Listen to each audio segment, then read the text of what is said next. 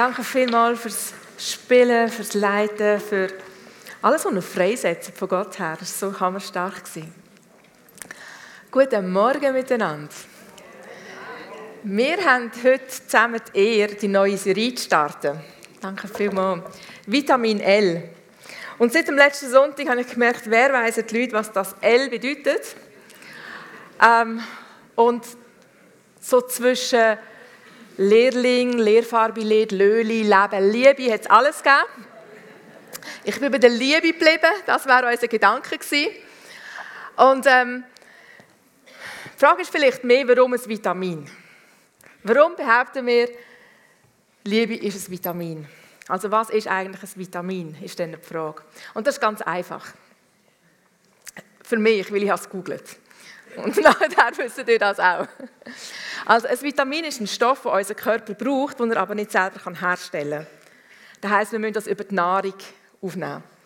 Es ist ein Stoff, den wir brauchen, damit wir die Energie, die wir zu uns nehmen, können verwerten und an den richtigen Ort im Körper können transportieren. Es sind Stoffe, die wir brauchen, damit unser Immunsystem funktioniert, damit wir können Zellen produzieren, Blutkörperchen können produzieren, Knochen, Zähne und was es sonst so alles braucht. Es ist also etwas, was wir brauchen, damit wir unsere Aufgaben können erfüllen können, damit unser Körper fit und gesund ist. Ähm, Vitamin, haben mir einmal gesagt, ist ganz einfach, du musst genügend Früchte essen, du musst drei verschiedenfarbige Gemüse essen. Und da habe ich mir gesagt, das ist ganz einfach für mich. Ich esse rote Peperoni, grüne Peperoni und gelbe Peperoni. Zur Not kann ich auch noch Gummibärli essen, die sind auch noch ein bisschen Vitamin bestückt. Und mit der Liebe ist, eben genau, ist es genau das Gleiche. Es ist etwas, das wir von außen zu uns nehmen. Wir können es nicht von uns aus produzieren. Und wir brauchen Liebe, damit wir gesund funktionieren können, damit wir das machen können, was Gott uns berufen hat dazu. Die Liebe, die Gott uns gibt, die schützt uns.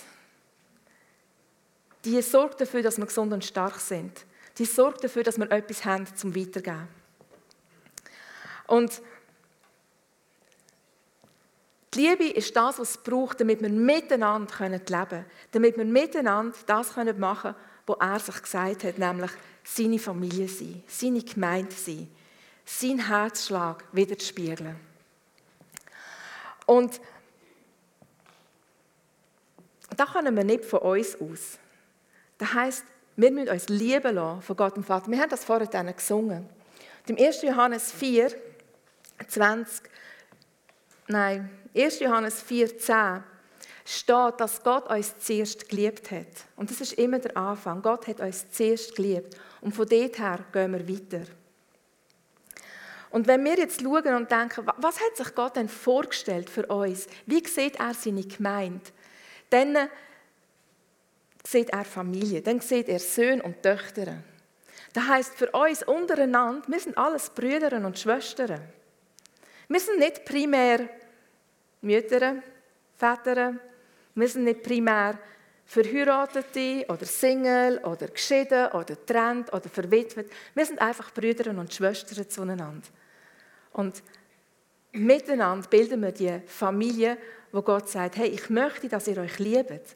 Wenn wir nämlich weitergehen, im nächsten Vers, im elften Vers, heißt dass er euch so fest geliebt hat und weil er euch so fest geliebt hat, sind wir einander schuldig einander zu lieben.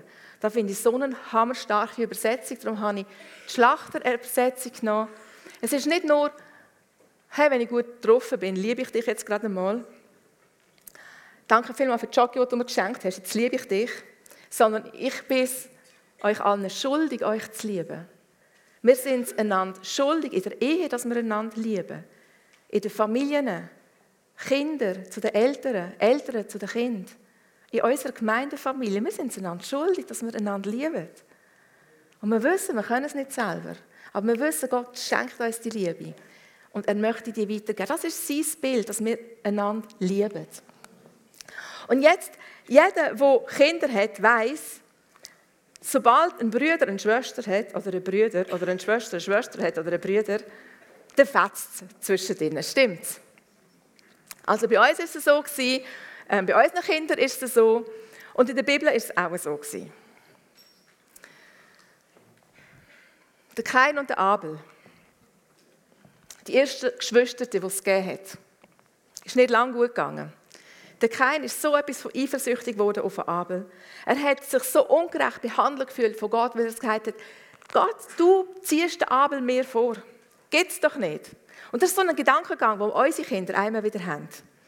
Ich weiß nicht, wie ihr das erlebt in euren Familien, aber die sind nicht so alt gewesen. Da hat es geheißen, beim 9. Tisch oder 4. Tisch vielmehr.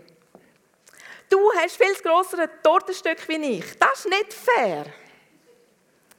Und du wirst immer vorgezogen. Die Mami hat dich viel lieber wie mich. Und ich bin immer der, der an allem schuld ist. Und so, dass eigentlich bin ich so etwas von unfair behandelt. Eigentlich geht es den anderen besser. Eigentlich haben die anderen mehr. Eigentlich können die anderen mehr. Die haben mehr Begabungen wie ich. Ich kann nichts. Und es ist so ein Gezänke und Gestreite zwischen den Geschwistern. Ähm, wo wir sinnvoll und gut können umgehen damit. Wir können sie leiten, wir können sie gewisse Sachen lehren. Und für uns als Kinder von Gott ist es genauso wichtig, dass wir wissen, wir müssen, nicht, wir müssen uns nicht vergleichen miteinander, sondern Gott hat jedes von uns lieb. Jedes von uns, der hier innen sitzt, ist ein Lieblingskind von Gott.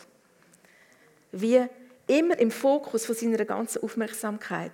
Immer im Fokus von einem Postboten, der uns mit Geschenken möchte überschütten möchte, der mit seinem Sagen kommt und sagt, hey, ich möchte dir das gerne geben. Und eigentlich nur wartet, dass wir bereit sind zu empfangen. Gott überlässt uns nicht uns selber in dem Innen. Beim Kain und beim Abel hat er sich sofort eingeschaltet, als er gemerkt hat, dass der Kain also Gefühl hat seinem Brüder gegenüber, ist er da gewesen, könnt ihr nachlesen, 1. Mose 4. Er ist da gewesen und hat gesagt, hey Kain, was, was geht in deinem Herzen ab? Was denkst du? Was ist los bei dir? Ist im Fall nicht gut, was du denkst. Hör auf, daran weiterzudenken. Hör auf, diesen Gefühlen Raum zu geben. Siehst du nicht, dass die Zünd vor der Tür steht? Sie klopfen da und reinkommen. Und der Kain hat dummerweise nicht auf Gott gelassen. Ist seinen eigenen Weg gegangen, hat entschieden, was er entscheiden wollte und hat den Abel umgebracht. Aber es ist Gottes Herz, das nicht so weit kommt. Er überlässt uns, nicht uns selber. Er sagt, hey, liebe Gemeinde, hey, liebe Familie, ihr seid meine Kinder, ich bin da. So wie ich das gemacht habe als Mami, wenn unsere Kinder gestritten haben. Ich bin da. Und ich schaue, dass ihr lernt, miteinander auszukommen. Ich schaue, dass ihr lernt, einander zu vergeben, euch zu versöhnen und weiterzugehen. Und ich habe so gedacht, als ich bei diesem Thema gelandet bin, okay, wenn Gott also so wichtig ist, dass wir gut auskommen miteinander, dann sehe ich sicher in der Bibel tolle Familien, die ich einfach anschauen und mir als Beispiel nehmen kann. Und dann habe ich angefangen zu suchen. Und außer dass der Paulus im Neuen Testament gewisse Gemeinden lobt, weil die Liebe so präsent ist, bin ich nicht wirklich fündig geworden. Und es hat mich so frustriert. Ich habe im Alten Testament angefangen, beim Kain und dem Abel. Frustration, nicht erfolgreich. Dann bin ich weitergegangen zum Abraham mit seinen Söhnen, Isaac und dem Ismael. Und habe gemerkt, keine erfolgreiche Familiengeschichte. Streit, wo bis in die Völker hineingeht. Bin weitergegangen zu den Söhnen von Isaac, der Esau und der Jakob. Streit, Betrug. Der eine hat das Gefühl, dass er zu kurz kommt und nimmt dem Älteren etwas weg. Der Ältere wird so verrückt, dass er den Jünger umbringen will. Der flüchtet. Nicht erfolgreich. Da habe ich wieder geschaut. Die Söhne von Jakob. Zwölf Söhne. Einer davon der Josef. Lieblingssohn von seinem Vater. Und die anderen, zehn von seinen Brüdern, sind so eifersüchtig dass sie mir schaden Einige haben gedacht, wir bringen ihn um.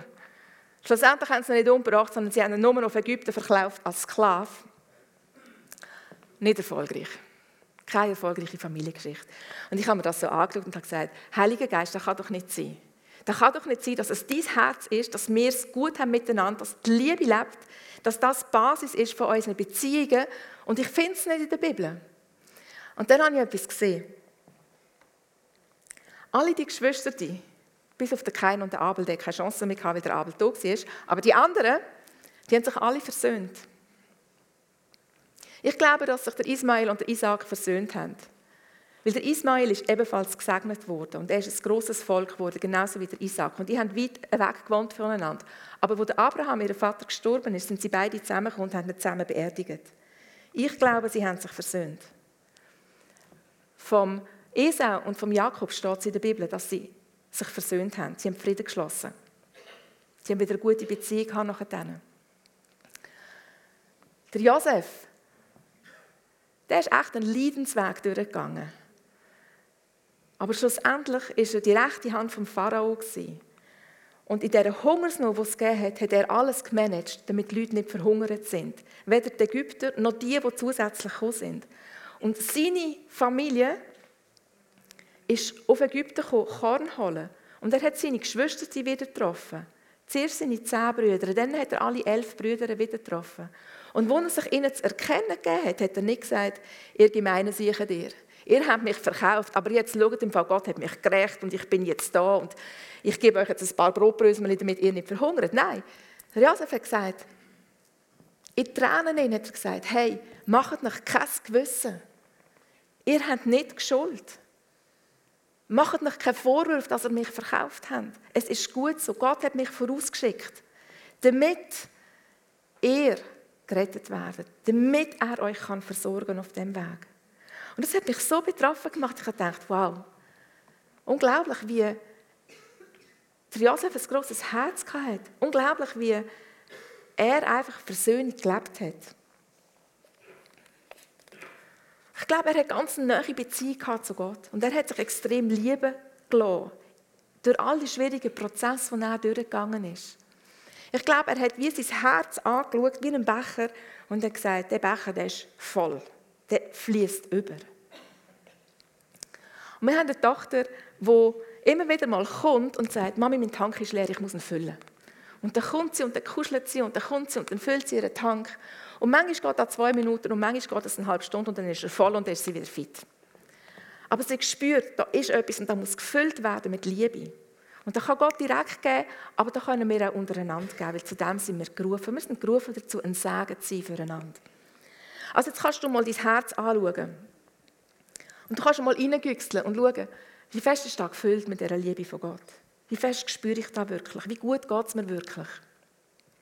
Dann kannst du dein, dein Herz nehmen, deinen Tank anschauen und sagen, okay, der ist halb voll. Und wenn du ein bisschen pessimistisch veranlagt bist, dann sagst du vielleicht, okay, der ist halb leer. Aber echt, ist gleich viel drin. Und mir ist es ganz egal, ob ihr euch einen Tank anschaut und sagt, er ist halb leer oder er ist halb voll. Wichtig finde ich einzig und allein, dass ihr wisst, wo ihr den füllen könnt. Und Gott ist immer da und sagt, hey, ich möchte deinen Tank füllen. Psalm 23, Vers 1 sagt er, hey, ich bin dein Hirt und dir wird nichts mangeln. Du wirst nie zu wenig haben. Dein Tortenstück wird nie kleiner sein als das von deinem Nachbar. Und dann geht der Psalm weiter und er sagt, im Angesicht von deinen Finden, im Angesicht von deinen Problemen, dort, wo du anstehst und nicht weiterkommst, dort, wo du sagst, ich blicke nicht durch, ich habe zu wenig, ich brauche mehr, sagt er, ich decke dir einen wunderschönen Tisch auf. Mit allem, was du brauchst. Ich möchte Gemeinschaft haben mit dir. Und ich schaue dafür, dass dein Becher immer gefüllt ist, bis er überfließt. Nicht nur genug, sondern bis er überfließt. Du sollst immer so viel haben, dass du weitergeben kannst. Warum? Weil Gott die Sicht hat von uns als Familie, dass wir einander lieben. Weil wir schuldig sind. Weil wir einander schulden. Und er sagt nie, dass wir etwas tun sollen, ohne dass er uns auch nicht befähigt dazu. Damit wir einander lieben können, müssen wir zuerst wissen, dass wir geliebt sind. Also füllt er unseren Becher, damit wir das machen können. Und die Gemeinde ist dafür da, dass jeder, der hier reinkommt, gesund wird, heil wird. Dass es uns wohl ist. Damit wir miteinander so unterwegs sein können, dass die Welt sieht, wer Gott Vater wirklich ist. Das ist das Bild, das Gott von dieser Gemeinde hat.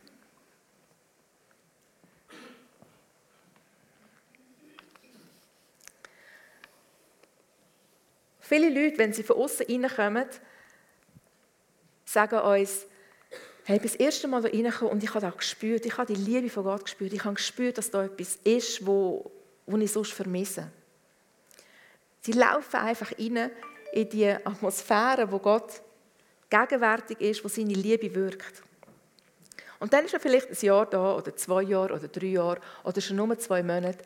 Und man merkt, ähm, dass die Liebe nicht überall gleich anwesend ist. Oder man merkt, dass man nicht überall mit allem übereinstimmt.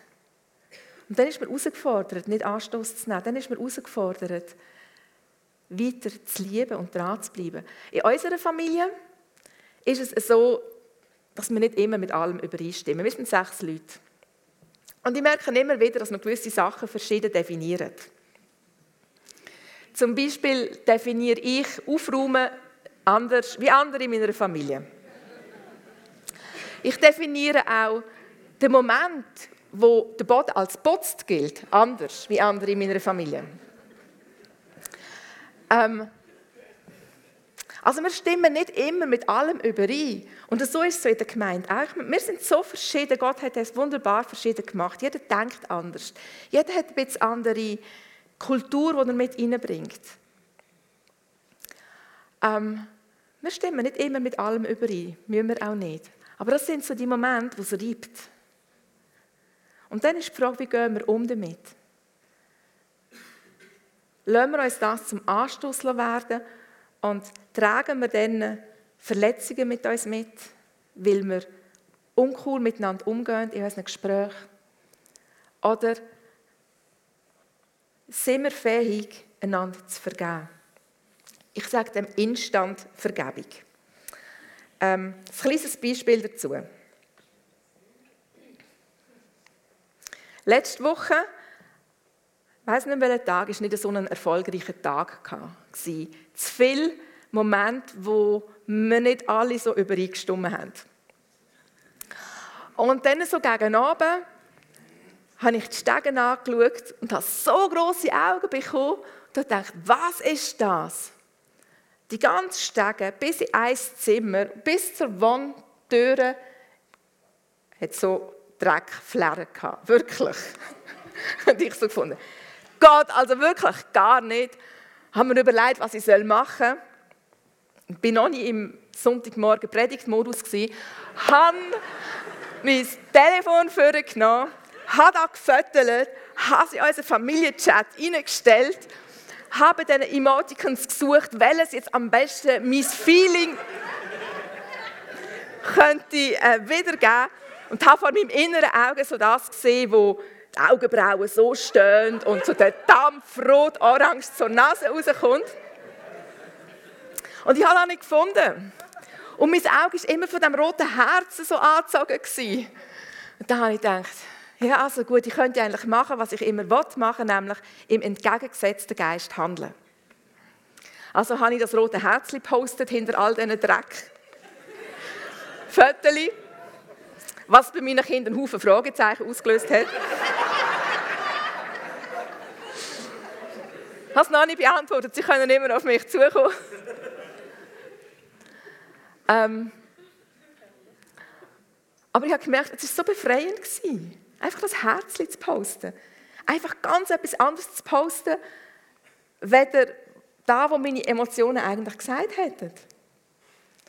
Und es ist so viel freier, in Liebe zu handeln, weder dich mit dem Ärger eins zu machen. Weder dich mit der Verletzung eins zu machen. Und eins von den Kindern ist dann gegangen und hat das Ganze aufputzen. Ich musste nicht einmal aufputzen. Ähm, wirklich so aber cool gewesen. Und ich merke immer wieder, es ist so wichtig, dass wir die Kleinigkeiten nicht anwachsen lassen. Man kann das anwachsen und man kann den Ärger stapeln. Man kann die Verletzung stapeln. Und dann wird sie riesengroß. Statt dass man sie eben immer sofort Gelegenheit wahrnimmt und nicht groß werden Immer sofort vergibt, immer sofort Versöhnung sucht, immer sofort in einer wiederhergestellten Beziehung weitergeht. Ich kenne Leute bei uns in der Gemeinde, sind nicht mehr dabei. Die schauen zum Teil 15 Jahre hinter für Sachen, die passiert sind, die nicht gut sind, wo Verletzungen passiert sind zwischen ihnen und Leiter. Die Leiter sind nicht einmal mehr da. Und die schaffen es nicht loszulassen, die schaffen nicht zu vergeben, sie schaffen sich nicht zu versöhnen mit der Situation, die war. Und man kommt nicht weiter so. Und es ist nicht das, was Gott will. Gott möchte, dass wir einander vergeben können, dass wir versöhnt weitergehen können. Ähm,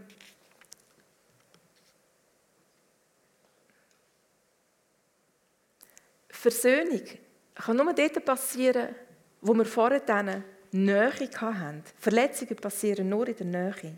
Stimmt's? Wenn wir jemanden lieben, den wir nicht kennen, wie Samstagmorgen, ich möchte jemandem Liebe weitergeben, ich möchte evangelistisch unterwegs sein und du wählst irgendjemanden, den du nicht kennst, Kebabfrau, das Kebab gibt. Ist auf eine Art ist so einfach. Ich weiß, es braucht mega viel Mut. Und die Leute, die das machen, die bewundere ich. Die haben ganz einen Haufen Mut, machen das. Haben das so von der Erkenntnis. Hey, liebe Frau, ich weiß, dass du Rückenweh hast. Stimmt's? Ja, würde ich beten. Ähm, ja, habe keine Zeit, komm um zwei wieder. Und dann gehen sie um zwei wieder und beten für die, für die Frau und sie wird geheilt. Und ich meine, es ist eine mega coole Art und Weise, Liebe weiterzugeben. Und obwohl es so viel Mut braucht, ist es so einfach, weil die Personen sind dir fremd. Und es ist viel schwieriger, Liebe zu leben in einem Umfeld, wo alle nahe sind. Wo du Informationen hast von den anderen. Wo du weißt, wo sie versagt haben. Wo du weißt, welche Fehler sie gemacht haben. Nicht nur dir gegenüber, sondern auch anderen gegenüber. Es ist so viel schwieriger, in so einem Umfeld einander zu vergeben. Es ist viel schwieriger, im Partner zu vergeben. Markus sagt einmal, du kannst mich viel einfacher verletzen wie alle anderen. Und ich denke, ja, ich weiß, tut mir leid. Je näher du bist, desto einfacher verletzen wir einander. Desto schwieriger ist es auch, sich zu versöhnen. Und es stellt sich für mich immer wieder die Frage, ist mein Gott groß genug, dass ich ihm zutraue, dass er das kann? In mir und durch mich durch. Wie groß ist mein Gott? Traue ich ihm zu, dass er mir so viel Liebe gibt, dass ich dieser Person vergeben kann, die mir geschadet hat. Ist mein Gott groß genug, dass ich den Mut habe, hinzugehen und jemanden um Vergebung zu bitten, wenn ich etwas falsch gemacht habe? Aber erfolgreiche Familiengeschichten werden nur über Versöhnung geschrieben. Eine erfolgreiche Familiengeschichte ist eine, wo du sagst, hey, ich stelle mich all diesen Sachen, die nicht gut sind, und wir versöhnen uns und wir gehen weiter. Das ist das, was ich gesehen habe in all diesen Beziehungen von diesen Geschwistern im Alten Testament. Die haben sich versöhnt und sie sind weitergegangen. Ich kann, ich kann die Geschichten anschauen und mit meinem romantischen Motto unterwegs sein von, von den drei Musketieren. Kennen Sie das? Einer für alle, alle für einen, oder? Das ist so ein bisschen meine Vorstellung, wie Geschwister die miteinander umgehen. Yes. So stelle ich mir vor, müsste ein Abraham mit seiner Familie unterwegs sein. Mit der Hagar, mit der Sarah. Aber wenn ich mir das anschaue, habe ich manchmal mehr das Gefühl, es ist so ein alle gegen alle, jeder für sich selber Ding gewesen. Und da habe ich manchmal bei unseren Familien oder Ehen das Gefühl, jeder schaut für sich selber, damit es einem möglichst gut geht. Und vergisst, dass Gott gesagt hat, liebet einander. Und hey, bevor ihr es vergessen habt, müsst ihr nicht selber machen, ich helfe euch dabei.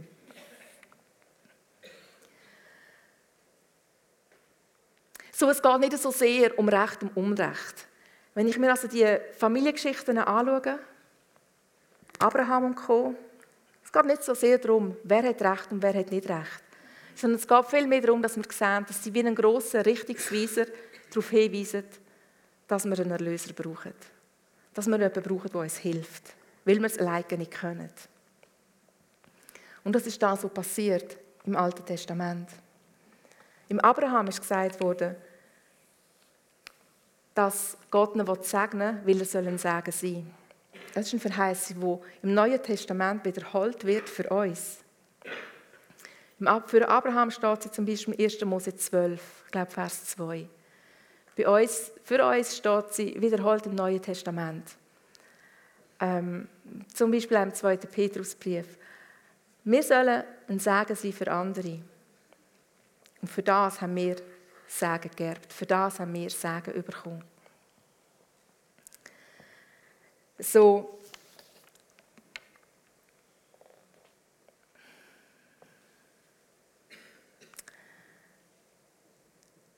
das ist das Herz, das Gott für uns hat. Wir sind seine Kinder und er schaut uns an und er möchte, dass es uns gut geht. Er möchte, dass wir füreinander sorgen, dass wir gut miteinander umgehen. Und wenn wir unseren Becher nehmen, unseren Tank, und der hat noch Bitterkeit drin oder Unvergebung oder unversöhnte Stellen, dann ist das wie Dreck oder Sand, wo dort drinnen ist. Und das nimmt er und raubt er ein bisschen Platz für die Liebe von Gott, die soll drinnen sein. Und ich glaube, es ist so wichtig, dass wir die Vergebungsprozess durchgehen. Vergebung heisst ja nicht, es ist nicht so schlimm gewesen, was du mir angetan hast. Vergebung heisst nicht, es ist schon okay, schwamm drüber. Nein, Vergebung heisst hinschauen, heisst feststellen, es ist mir Schuld angetan worden, es ist nicht richtig, was passiert ist. Aber ich vergib es. Ich verzichte darauf, mich selber zu rächen. Ich verzichte darauf. Ich lasse das Recht gehen. Das ist die Grundlage für Vergebung. Und wenn du vergisst und der Dreck und der Sand und was auch immer aus deinem Tank draußen ist, hast du wieder viel mehr Platz für die Liebe von Gott zu empfangen.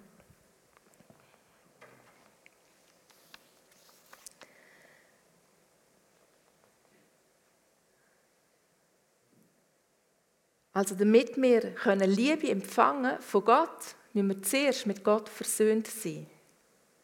Das wissen wir, denke ich. Jesus ist am Kreuz gestorben, damit wir können versöhnt werden mit Gott. Wenn wir versöhnt sind mit Gott, können wir seine Liebe erleben. Dann haben wir Liebe zum Weitergeben. Dann können wir anderen vergeben. Dann sind wir versöhnt miteinander. Dann können wir Liebe überkommen. Und dann geht auch immer weiter. Versöhnung heisst, wenn man es vom Griechischen her zerleiht, eigentlich so viel wie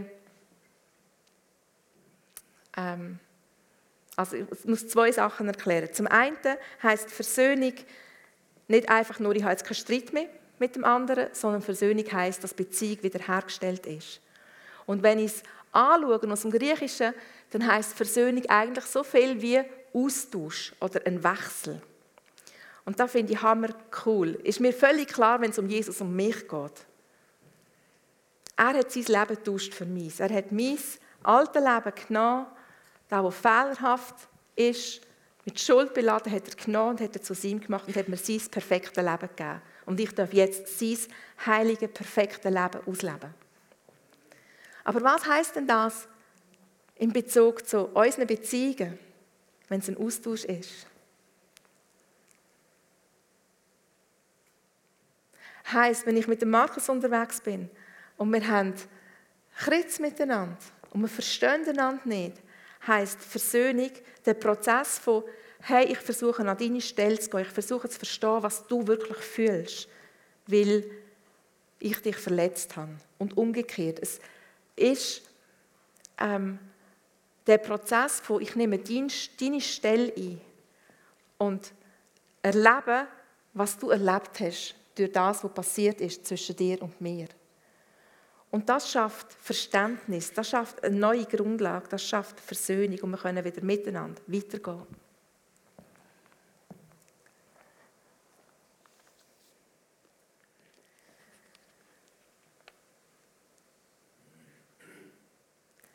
Versöhnung ist die Grundlage für eine erfolgreiche Familiengeschichte, egal ob in der Ehe, zwischen Kindern oder in der Gemeinde. Es ist nicht einfach perfekt von Anfang an, es ist ein Prozess, den wir durchgehen.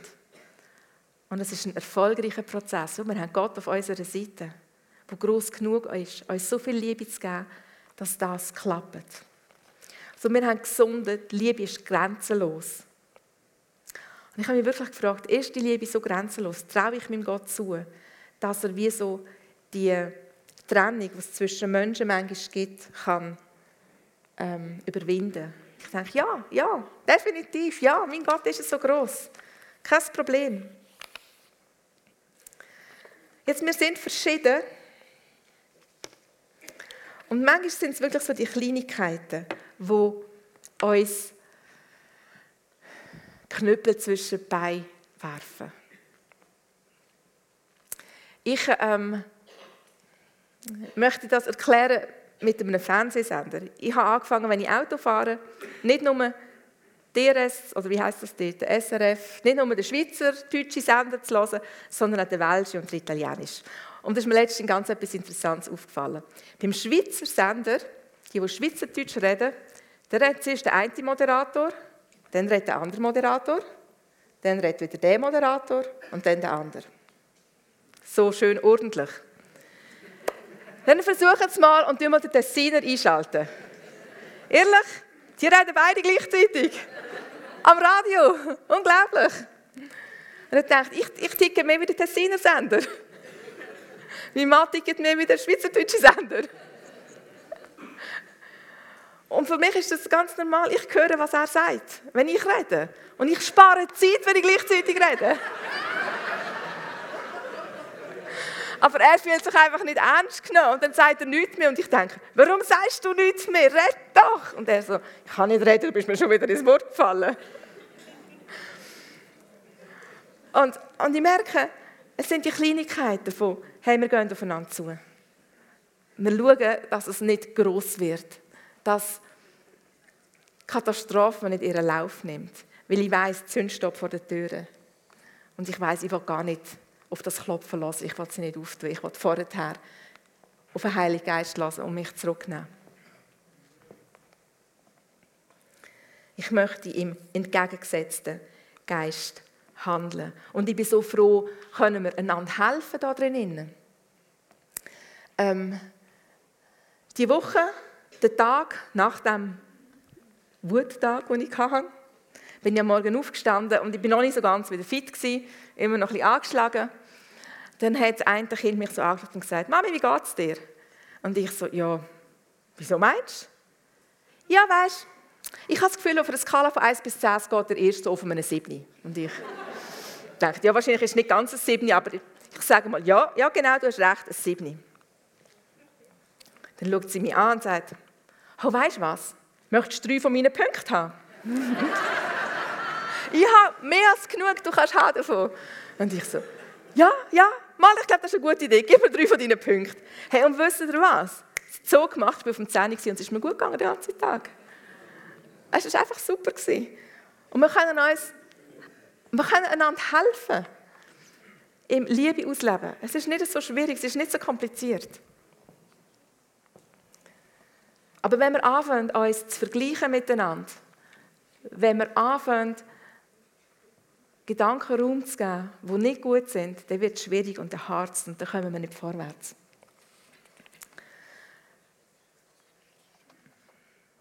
Im 1. Petrus 3, 8 und 9 heißt es, wir sollen alle gleichgesinnt sein, mitfühlend, voll brüderlicher Liebe, barmherzig und gütig. Oder demütig, je nach Übersetzung. Gleichgesinnt heißt nicht, dass wir einer Meinung sein müssen. Gleichgesinnt heißt, wir sollen alle die Gesinnung von Jesus haben. Und wenn wir alle Gesinnung von Jesus haben, gleich denken wie er, gleich fühlen wie er, dann wird das ganz einfach. Und wir können einen Test machen. Denke mal an eine Person, die dich genervt hat, falls es das gibt. ähm, denk zurück an die Person. Ähm, vielleicht ist es etwas, das gegen dich kam. Vielleicht ist es einfach etwas, wo du gehört hast, dass sich die Person falsch verhalten hat. Kommt nicht so darauf an. Denk an die Person und schau mal, was in dir für Emotionen aufkommen. Oder was du für Gedanken hast. Ist das Erste, was dir in Sinn kommt, da, wo die Person falsch gemacht hat? Oder ist das Erste, was dir in Sinn kommt, wie großartig das sie ist und wie viel Potenzial das sie hat und was Gott noch alles mit ihr vorhat? So, wenn du das als erstes denkst, Hammer. Das ist die Gesinnung, die Jesus hat. Und dort gilt es, vorwärts zu gehen. Das gilt es, dass wir das uns zu eigen machen. Wenn es heisst, wir sollen mitleidig sein miteinander, ich glaube, das ist das, was Jesus war. Ich meine, er hat uns vorgelebt, was es heisst, die ganze Zeit miteinander in Liebe zu leben. Er hat Leute geliebt, als er auf der Erde war. Er war barmherzig. Er hat gespürt, was die Leute brauchen und hat ihnen das gegeben. Er hat aber auch gespürt, was nicht gut war in den Herzen und hat das ziemlich offen und direkt angesprochen. Er war kompromisslos liebevoll. Bis zu dem Punkt, dass er es nicht gescheut hat, in Konfrontation einzugehen. Wir sollen voll brüderlicher Liebe sein. Brüderliche Liebe heißt für mich, mit dem Herz der Versöhnung unterwegs zu sein. Und im 2. Korinther 5, 18 heißt es, dass unser Leben, unser neues Leben, das wir haben in Gott, dass das etwas ist, was Gott gemacht hat. Durch Jesus Christus nämlich. Durch das, dass er uns versöhnt hat. Er hat uns den Liebestank gefüllt. Er hat uns versöhnt und zurückgenommen in die Gemeinschaft hinein, wo wir jetzt miteinander unterwegs sein können. Wo wir miteinander immer schauen können, dass unser Tank gefüllt ist.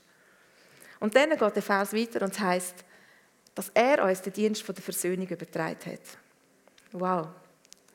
Ich am Anfang, als ich den Vers gelesen habe, vor einem Jahr, habe ich immer gemeint, der Vers bedeutet, dass ich als Evangelist gerufen bin.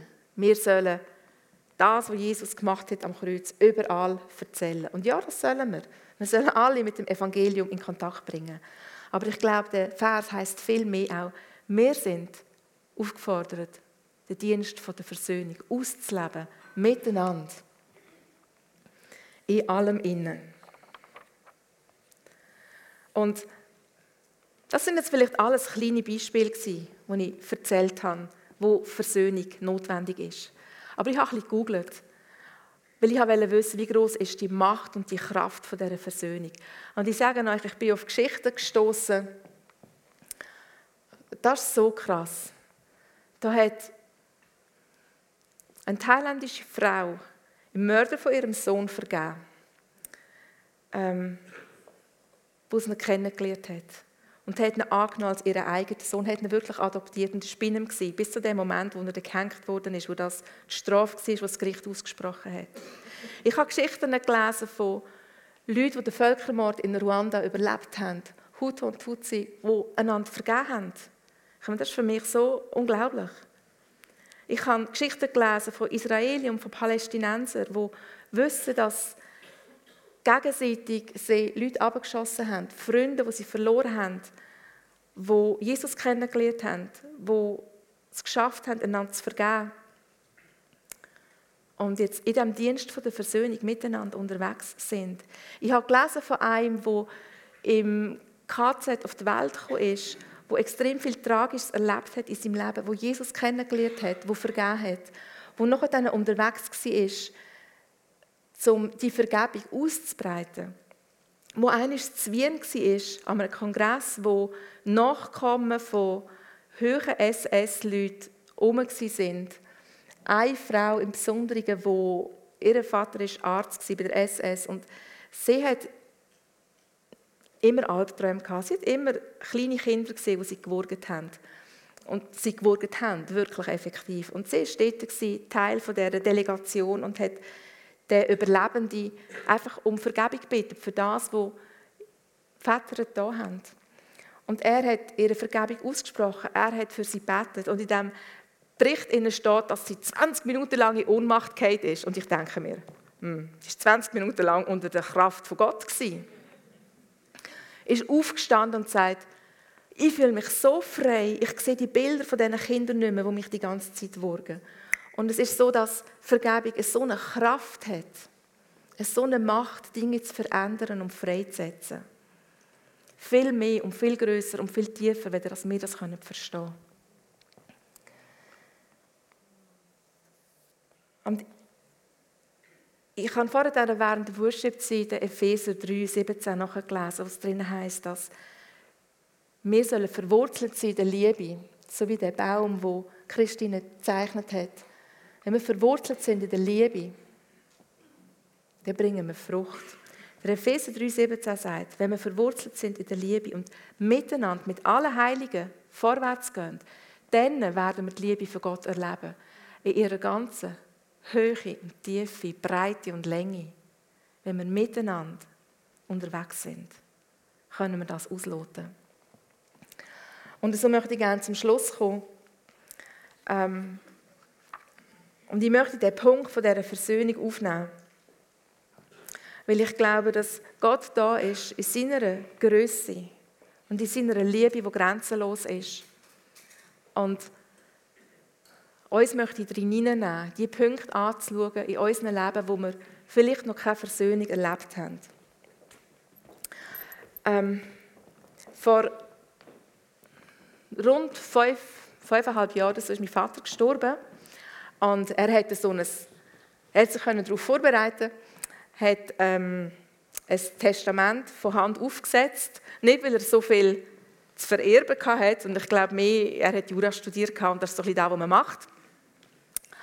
Und er hat angefangen zu schreiben, dass das Haus, wo sie als Ehepaar haben, ähm, wie, wie sagt man dem, dass Mami das Wohnrecht hat auf Lebenszeit und dass die Paar, ich glaube, es sind etwa 10'000 Franken gewesen, auf uns drei Geschwister, die und so aufteilt werden. Und ich habe immer so gedacht, ja, ist schon gut. Du weißt, es gibt keinen Krach unter uns drei Schwestern. Wir würden wahrscheinlich alles im anderen geben, bevor es irgendwie zu Krach kommt. Und dann ist eine Stelle in diesem Testament, wo mich so tief bewegt hat und wo mir in Sinn ist, als ich die Predigt vorbereitet habe. Er schreibt dort drin, und ich wünsche mir, und das ist mein letzter Wille, dass ihr als Schwestern, dass ihr keinen Streit habt, dass ihr immer Kontakt habt zueinander und dass ihr gut schaut zueinander. Und wir sind eine Familie. Und ich habe das so gelesen und habe gedacht, boah, das ist der Moment, wo ich angefangen habe zu brüllen. Und habe so für mich gedacht, zwei Sachen. Ich habe nicht gewusst, dass mein Vater so empfindet. Ich habe nicht gewusst, dass wir ihm so wichtig sind. Und ich habe gemerkt, da hat es wirklich noch etwas, was nicht gut ist. Da hat es Punkte, wo, nicht, wo wir nicht im Reinen sind unter uns Geschwistern. Und ich glaube, Gott möchte wie heute ähm, den Punkt aufnehmen. Er möchte, dass ihr wisst, dass er euch liebt und dass es ihm wichtig ist, in welchen Beziehungen ihr auch steht zueinander. In erster Linie sind wir Brüder und Schwestern in Christus. Und er möchte, dass seine Liebe regiert zwischen diesen Beziehungen. Und er ist da und er schaut, dass das gut kommt. Und so, wenn der Heilige Geist euch an Situationen erinnert, wo ihr merkt, die sind noch nicht gut, die brauche ich. Da braucht es noch Vergebung, da braucht es noch Versöhnung. Egal, ob ihr die sind, die um Vergebung bitten müssen, oder wenn ihr merkt, ihr solltet Vergebung aussprechen. Dann äh, nehmt die nächste Zeit vom, was immer ihr werdet spielen, und macht das fest mit dem Heiligen Geist. Und wenn ihr merkt, es tut euch gut, das öffentlich zu machen, dann steht auf, wenn ihr wollt. Aber müsst nicht. Aber seid mit dem Heiligen Geist dran und, und fragt ihn, was ihr machen könnt. Was ist der erste Schritt, den ihr machen könnt, um in Richtung Versöhnung zu laufen? Weil wir ein Volk sind, wo wir Versöhnung als Grundlage brauchen, für damit seine Liebe in der Fülle sichtbar wird und erfahrbar wird.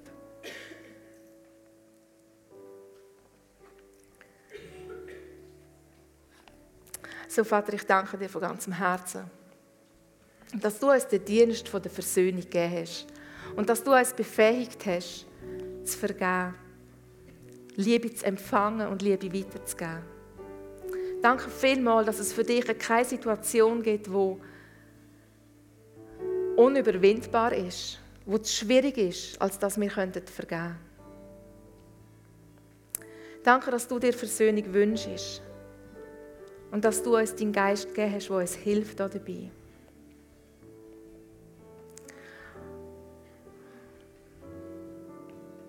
So, und ich segne euch mit dieser Fähigkeit, Liebe zu empfangen das Vitamin Liebe zu empfangen, wo euch das Immunsystem schützt, wo euch auferbaut am inwendigen Menschen, wo euch befähigt, eure Berufung auszuleben.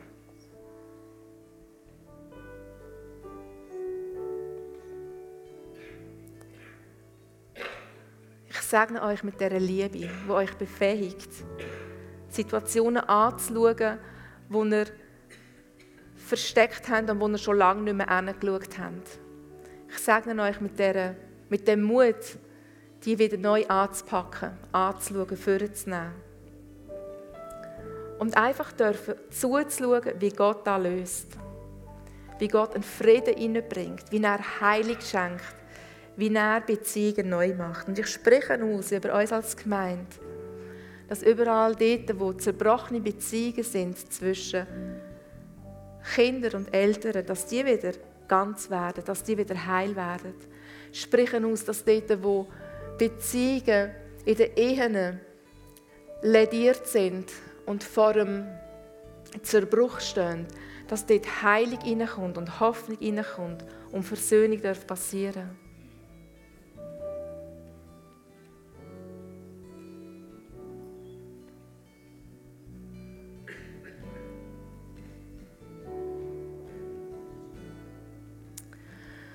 Und es gibt so eine goldige Regel.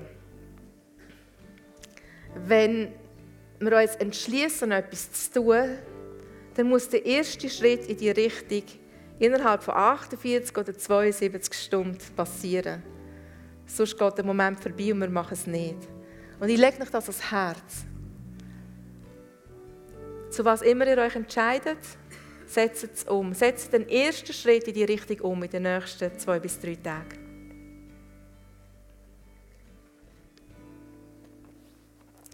Darf ich euch bitten, etwas zu spielen? Und nehmt in dieser Zeit von diesem Lied euren besten Freund, den Heiligen Geist, an den Tisch, den er euch parat macht und diskutiert mit ihm, was er euch aufzeigen will.